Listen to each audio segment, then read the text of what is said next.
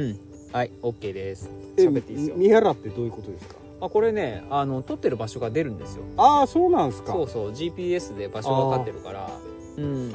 三原ミアラ。これボイスメモっていうアプリで、はい。あの iPhone の純正のやつなんですけあどー。うん。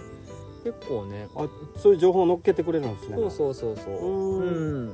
ああじゃあ後で忘れても思い出せるっていうか。そうそうそうそう。なんかこう音声だけこう記録されていくと、はい。何いな日付だけ残ってても何がどこって分かんないじゃあないですか。あはいはいはい。だからこう地名が出てるとねあああの場所であの時撮ったなみたいな。そうそうそうそう。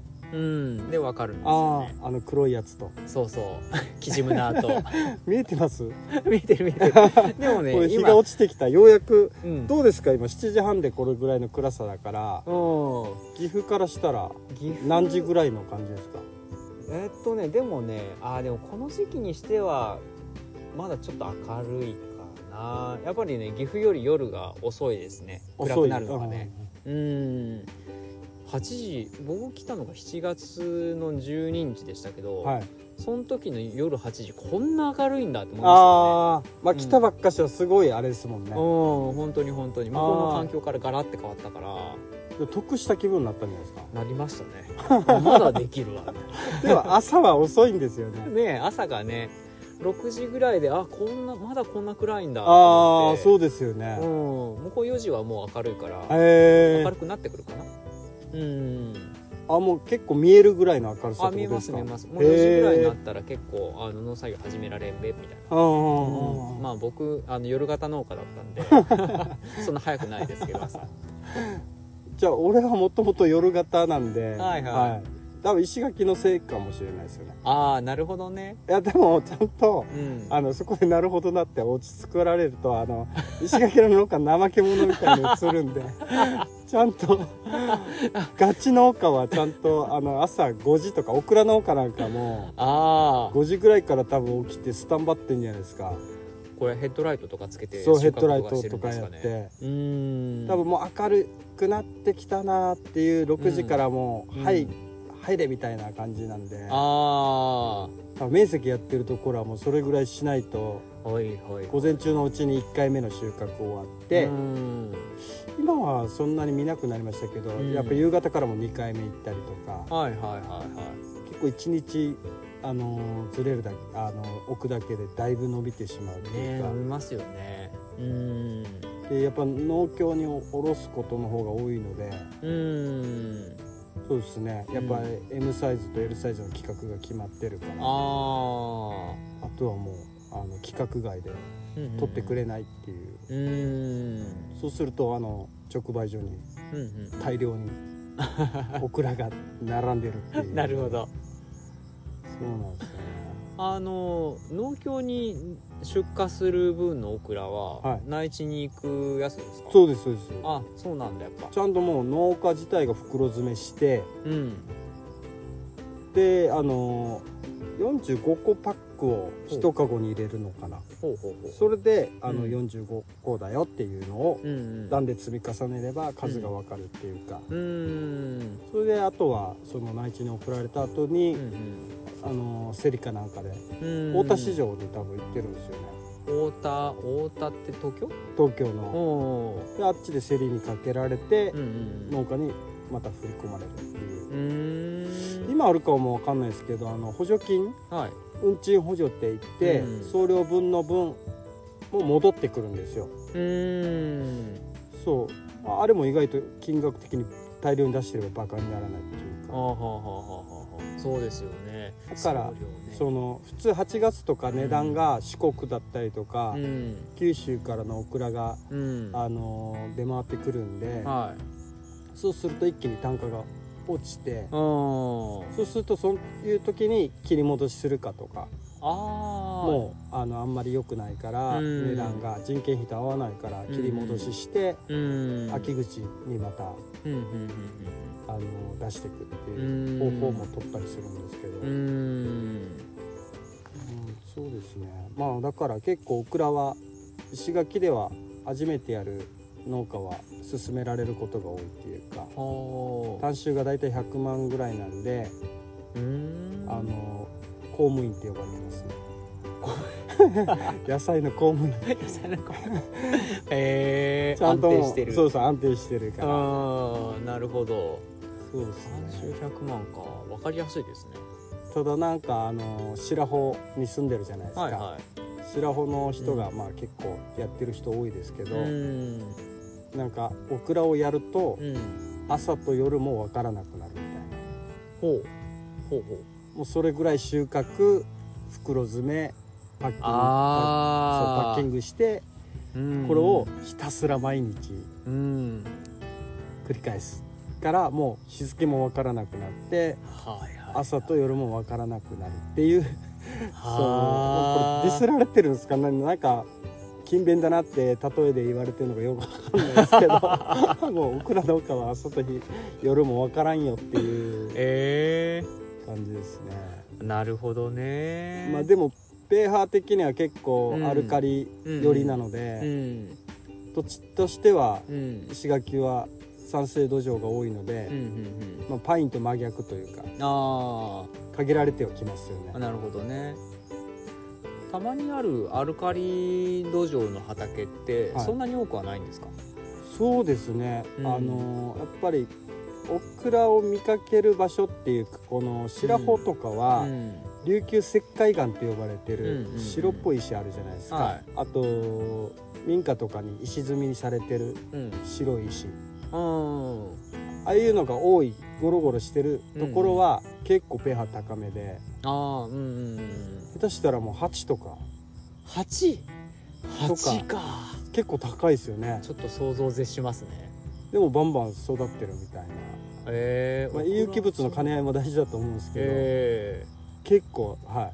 あ高ペーハーだなと思ってるえけど、うん。できますね。え逆に言ったら他の野菜多分できないんじゃないかっていう。えですよね。ちょっと高すぎですそうよね高すぎ。うんだけどだんだんもうカルシウム量とか半端ないですよ。あの土壌分析見ても。ああそれぐらいまあ逆に言ったらそれしかないから、うんうんうん。そこの土地に増えたっていうか白穂ね。は、うん。サンゴの村っていうかサンゴで有名な、まあ、うん。白穂じゃないですか,、はい。だそこの土壌に近いっていうかああなるほど。琉球石灰岩って呼ばれてるうものが、うんんそんな感じですかね。あそうなんだ。あの石垣に積んであるやつってあれサンゴじゃないんですね。琉球石灰岩海なんだ。岸そうですね。ああそうかそうか。結構まだ今でも取れるので。ええ。あ今でもこう出てくる？出てきます。あのーそういう石を削る場所があるじゃないですか。はいはい。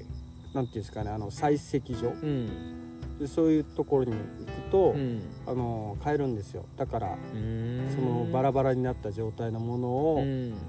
あのーコンクリート打つ前にはい。それで土固めたりとかあとはあのーなんていうんですかね。庭にただうん。あのーなんか竹富島とか行くと白い砂の道路というかああありますね。あんなイメージで、うん。あのそのコーラルの石琉球石灰岩の細かい石をこう敷き詰めたり。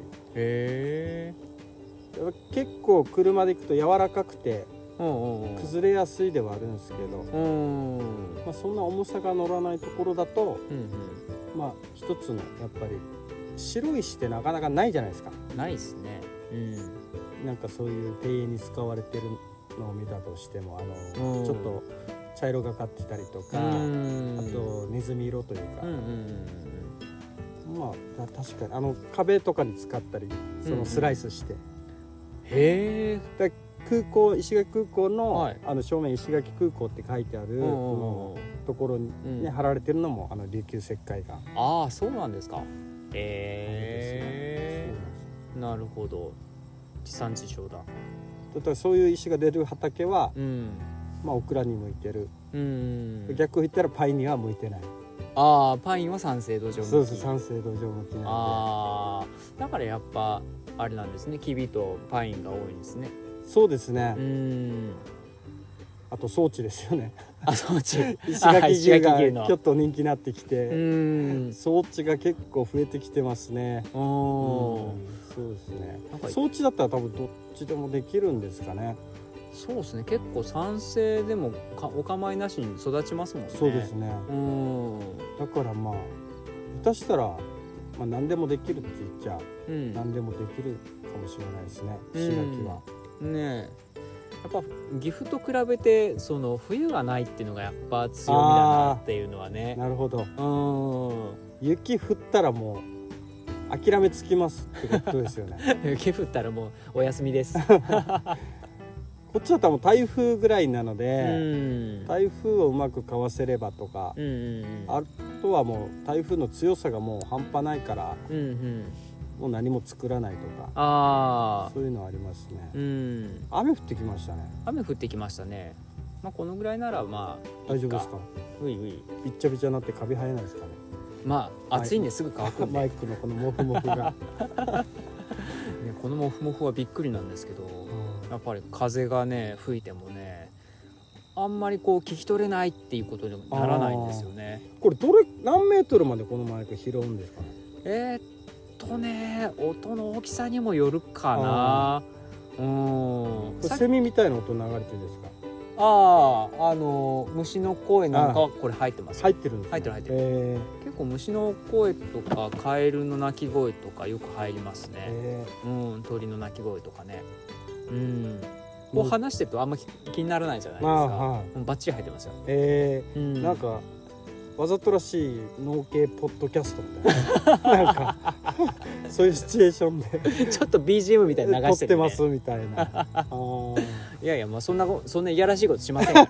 やめてください。そうですね。いやらしさを感じるなんかあれにはしたくないね。そうっすね。あまあ、ごくごく自然な感じでー、うん。はいあのお送りしておりますっていう説明がもういやらしい感じしますよね。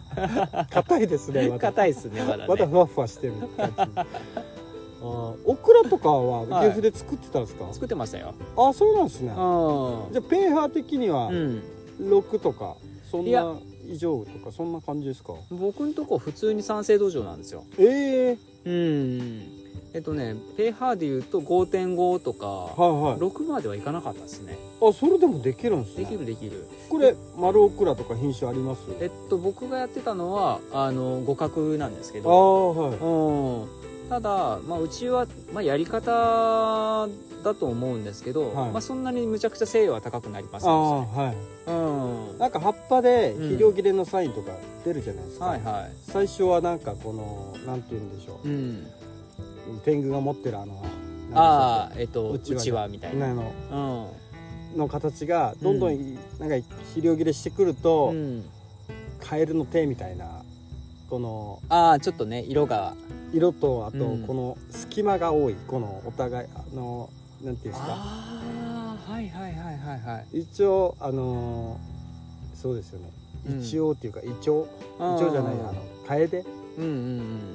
ちょっとカエデになってくるみうんうんたいな、うんなんか痩せてきてるってそいううかなんか間がうん。切れ目がすごい深くなっってくるっていうか、うん。葉っぱと葉っぱの間の切れ目ってういうか、んそうですね。そういうのはねあんまならなかったですね。あそうなんですか。うん。じゃあもうあの天狗のうちわみたいな。そうですね。最後まで。ただまあその古い葉っぱどんどん落としちゃってたっていうのはあるのでまあ、それで綺麗な状態だったのかもしれないですけど、はいはい、うん。そう。日切れはあんましなかったっすね。うん。何月から何月までぐらいですか？えーっと7月から10月頭ぐらいかな結構じゃあ、こっちからしたら短期スパンっすねそうですね、うん、やっぱりその育苗期間が、はい。えーっとあ苗で植えるってことですか？あないで。あそうなんですかそうあれ一般的にはその移植を嫌うって、はいはいはい言われてますよね。直巻きするじゃなはいいですか、はうん、意外とねあの育苗して植えても、いはいはい。あの問題なく育ちますよ。はあ、うん確かにでも手間な部分もありますよね。そう。面積やろうとしたら。そうなんですよね。あで特にうち黒マルチとかは使わない方なんで、はいはいはい。うん。あ飲まれるんですよね。あー。あそっかそっか。そうそうそう。ですね。うん。えー、だけどあのーこっちマルチ張るんですよ。3月上とかまだちょっと北風が冷たい時うに、ん。マルチとトンネルビニールトンネルかけて、うん。あのーやるんですけど、うんえじゃああれいちいちうん。手で落としてるんですかね、マル多分穴に。チの中に、うん落としてると思いますよ。ああうん。あれ結構ね、うん、発芽しない時はしないじゃないですか。うんそうですよね。そう。水分足りなかったら余計ですよね最初の。うんねあうち冠水とかもしたくなかったから。はいはいはい。もう苗作りしよう。それでいけるんだったらそれでいいや。自然栽培という名のうんうん。あれですよね、怠け者ってことですよね。そうですね。水もあげたくない。できればみたいな。そうそうそうそうそう。雨降れを願うっていう。ひたすら。ひたすら。極力水あげたくないって感じだったから。しょうがいなくあげるって感じですよね。そうですね、もうでも本当ここ数年ですよ、その水あげなきゃいけなくなったのも夏は、はいはいはい。それまでは水あげなくてもよかったんで真夏なんかでもねうん。今極端っすよね。ねゲリラ豪雨だったりとかあのうん。干ばつがずっと続くとか。本当に本当に。あうん。改めてね、まあ、この1ヶ月間旅してみてあちこちの農家さんと話してきましたけどあはい。やっぱどこも一緒っすね、えー。この極端さは、はい。うん。これはあれなんですか？長谷さんだけがオクラやってるって感じですか？あいや他でも？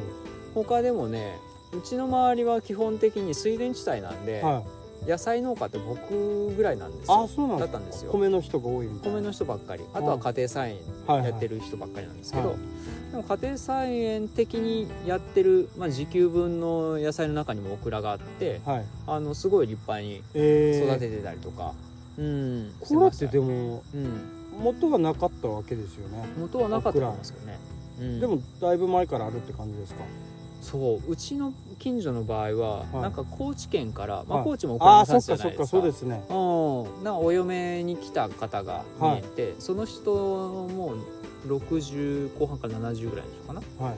まあ、その人はずっと昔から作ってたみたいで、なんかおお嫁に行く時にオクラの種を渡されるってことですか、うん、たまたまなんか 育ててたから育ててみようと思ったのか。ああなるほど。はあ親が娘に渡すわけではないですね。い 多分そういう風習とかじゃないと思うんですけ嫁入りど、道具の一個みたいな。うん、だからその地域ではまあ結構昔からえー、そうなんですね。やってたっぽいですあねーじゃあ自家採取結構繰り返されたオクラの種って感じですか？そこの人は別に自家採集してるっていうのは聞いたことないんであなんか地地元の野菜、はい。まあ豆とか、あはい。あとはウリとかはい。なんかそういうのは種取りしてるっぽかったんですけどうん。オクラ多分やってないんじゃないかな。でもオクラも取りやすそうっすよね。取りやすいですね。あただね霜が来るんですよ。ああその前に。そうそうそうそう。あでー岐阜霜が降りるからい。ちょっとやりにくいところがあって、はいはい。11月の早いと10月の終わりぐらいに強いのが一発降りてええそうそ早いっすね。うそう。でそれがねなんだろう例年11月の1週目過ぎたらちょっと警戒みたいな感じだったんですけど、ここ数年はちょっと気が早いのが一発来るんですよ。うーんボンって早めに来て、はいはい。でそこからまた暖かくなってしばらくして11月の中旬からまた潮が降り始めるあなんかそんな感じになってきちゃって。ー確かに。なんかあのこっちだと、うん。石垣だと夏はうん。ずっとで冬一瞬なんですよ。ああうん。うんで大学の頃に新潟いた時は、うん。夏一瞬、うん。冬って感じですね。あはははあの東北北陸とかあそうってですよね。なんかその境目が早いなっていう、はいはい。うんこっちは下手したらん12月でもサッカーしたら日焼けするぐらいのマジ暑さだからそうなん。だそういうのはあれですね。もう違う国だなっていう本当ですよね。うん。まあでも高知とか静岡あたりとまたちょっとうんうん。その感じがうん。変わるんでしょうね。あの辺だと霜はあんまり高知はちょっと僕は行ったことないから分かんないんですけど、う静岡住んでた時は霜っていう概念はなかったと思いますああ海際だったんですけどね、はい。もうちょっと内陸に入ってったらまあ霜も降りたとは思うんですけどあれお茶畑にあのあのくるくるやってる風車みたいなやつ、うん。あれ霜よけじゃないんですか？あああ霜よけです。あーうん。でちょっとやっぱりこう小高いところとかにお茶畑があーあなるほど。そこでこう、はいはい。霜が降りないように回して、へえ、うん、そう。あんなんで効くのかって思っちゃいましね。僕もあれ静岡に住んでましたけど、たはい。あの何なんだろうあの扇風機はずっと持ってて。結構高い位置ですよね。高い位置。しかもそんなブーンって回ってるわけじゃないし。ううん。あれがなんか実感がないっていうかそうの、ん。ものの大きさと 効果に対するこのはい。実感がないっていうか、ああうん。でもやっぱりあるってことはね、うん。お守りじゃないよねっていう お守りじゃないでしこのょうね。んかあったら大丈夫みたいな なんか。魔除け的な？そうそうそう。なんかあんな感じにしか映らないなみたいな。ああ確かにでもあのあうん。今ハウスの中とかもなんか入れるじゃないですか、うん。そのなん換気扇じゃないけど。ああなんかありますよね。熱逃がすとか、うん。でもあれも意外とちっちゃいなっていう、ね見た目は。うん。あのこう広いハウスの中にこのちっちゃいしこの正方形はのい。箱だけでいいんだって感じしますもんね、へーなるほどな、そしたらこれオクラ畑にもあれつけたらうん。その岐阜の10月の霜はああ防げないんですか？そもそも気温が低いんですよね。ああもうもう 生育適温っていうか。そうそうそうあそう。うん。あでそそこで延命してもっていう。そうなんですよ。だからねあの10月の えっと取るだけ考えると11月入っても取れるんですけど霜さえ降りなければ。はいはいただもう硬いんですよ。ああなるほど。もうトゲトゲになっちゃっななっててるしもう多分伸びが遅いあそうですそうです。こともありますよね。そうそうそうそうそうう。うん。だからもう10月頭ぐらいでううんん、あもうここまでかなって。うーん。そっかで石垣はだから早くて3月中旬はいはい。から取れ出してうん。下手したらもう引っ張る人は12月後半とか。あもしかしたら切り戻してーうん。翌春長っ。まあでもなんか木がやっぱ暴れすぎてなあんか実が良くないからもうやっぱりーうん。もう一回うん全部起こしちゃってうん。また植え替える方がいいとか。あ出ましたね。あの2年行こうとした人は。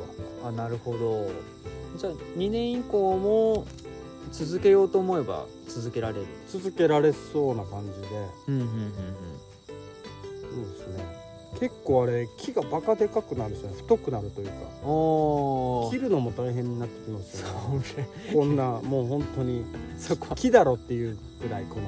内地だとそこまでいかない。そう木認定与えたいぐらいのこの硬さっていうか。多分それで殴られたらは血出るやつ。いやば。そう本当に硬くなるっていうか。えー、えひょっとして炭できちゃうぐらいあできるかもしれないですね。あそこまでですか？コルク化っていうか。あーあーやっぱまあまあオクラなんですね。ちょっとこう枯れて枯れた後ボソボソっと、うんそう。あれがうん。そう太い状態になるっていう。へえあそっか。でもまあそうですね。考えたらもう1年のほぼうん。10ヶ月うんうんぐらいはうん。ね収穫し続けるっていう感じなんで。え。そこがやっぱり強みだなっていうのはね、思いますね。俺聞きたかったのこれじゃなかったんですけど。ねあれ？この話は。なんだっけ？なんだっけ？なんだっけ？これちょっとオクラ会っていうことオクラっていうかまあ 一応それでこれ一回切りましょう。一回切りましょうかね。ちょうどいい時間ですからね。うん。切れ目もできたし。はい。はい。じゃあ今回はこんなもんで。はい。はい、あの終わります。はいはい